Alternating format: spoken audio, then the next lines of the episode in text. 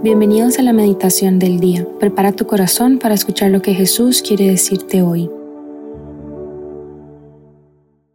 Del Padre, del Hijo y del Espíritu Santo. Amén.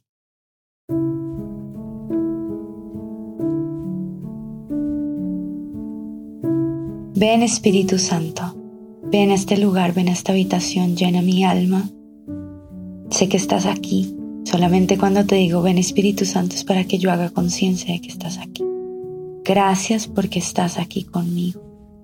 Y te quiero pedir en esta mañana que no permitas que yo escuche simplemente como mera información, sino enséñame a orar contigo.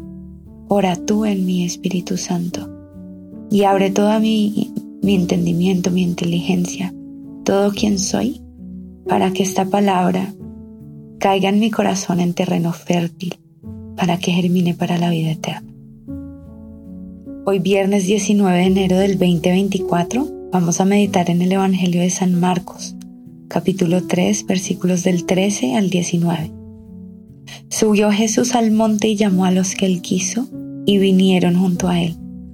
Instituyó doce para que estuvieran con él y para enviarlos a predicar con poder de expulsar los demonios instituyó a los doce y puso a Simón el nombre de Pedro, a Santiago el de Zebedeo y a Juan el hermano de Santiago, a quienes puso por nombre Juanerges, es decir, hijos del trueno, a Andrés, Felipe, Bartolomé, Mateo, Tomás, Santiago el Alfeo, Tadeo, Simón el Cananeo y Judas Iscariote, el mismo que le entregó.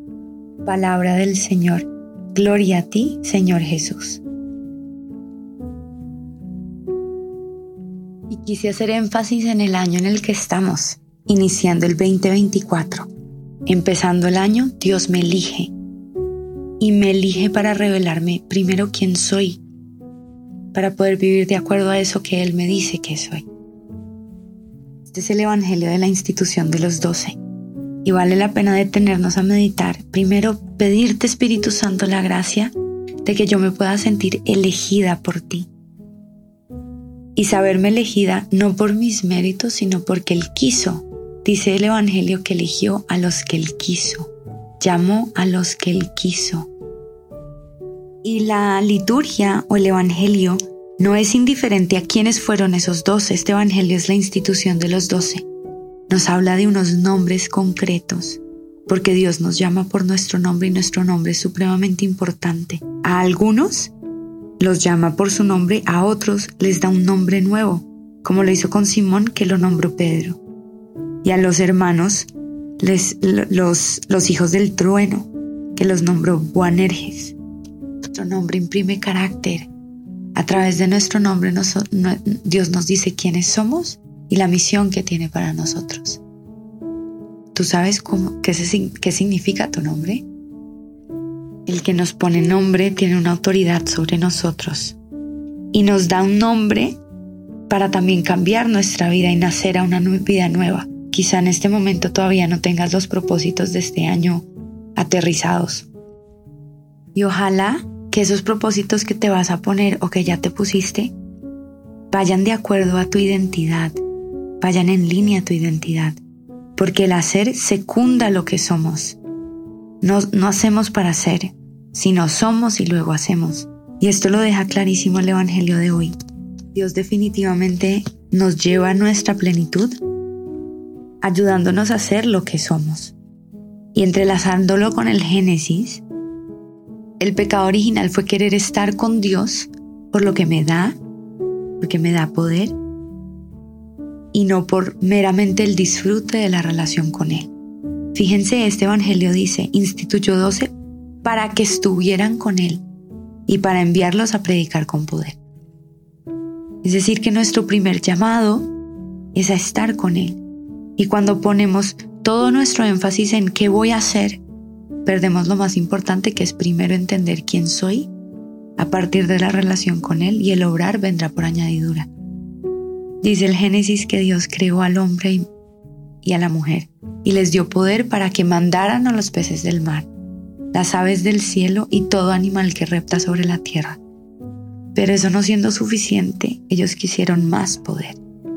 Ser como dioses conocedores del bien y del mal para lograr la sabiduría, porque al final una de las más grandes tentaciones que siempre tenemos es ¿y qué voy a hacer? ¿En qué me voy a desempeñar? ¿Qué proyectos voy a lograr? Y hoy este Evangelio, desde el punto de vista gerencial, que estamos hablando con el CEO del que creó esta empresa, que constituyó su pequeño equipo con el que iba a sacar adelante su proyecto, pone nuestra mirada en el ser y no en el hacer. El gerente cree que es importante primero estar con él.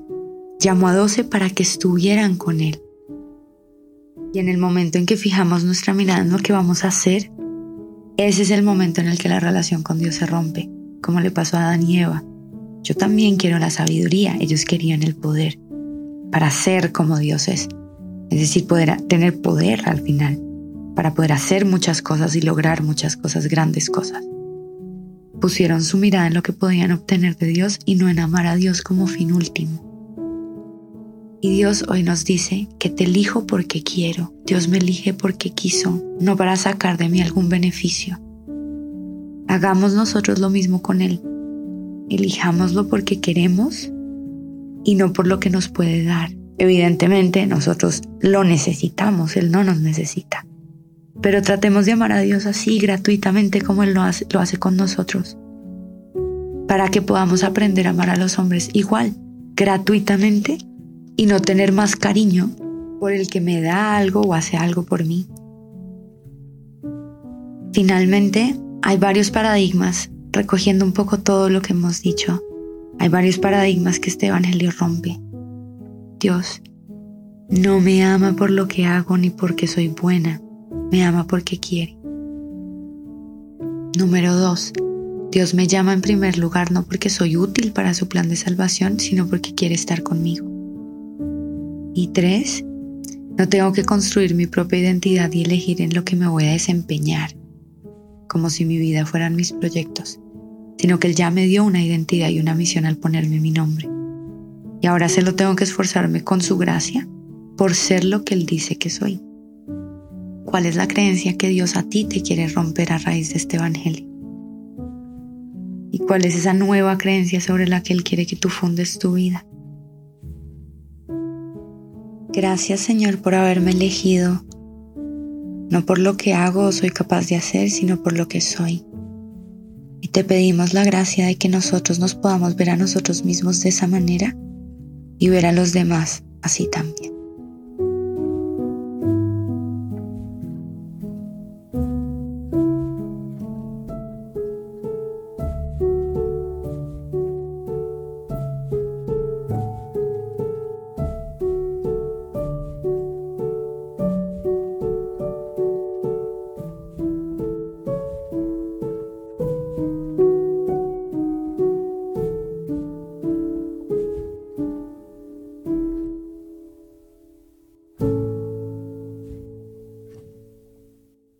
Te damos gracias, Señor, por todos tus beneficios, a ti que vives y reinas por los siglos de los siglos. Amén. Cristo, Rey nuestro, venga tu reino.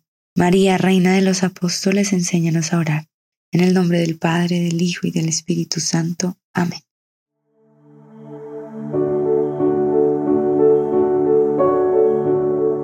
Te invitamos a quedarte un rato con Jesús dialogando aquellas palabras que resonaron más en tu corazón.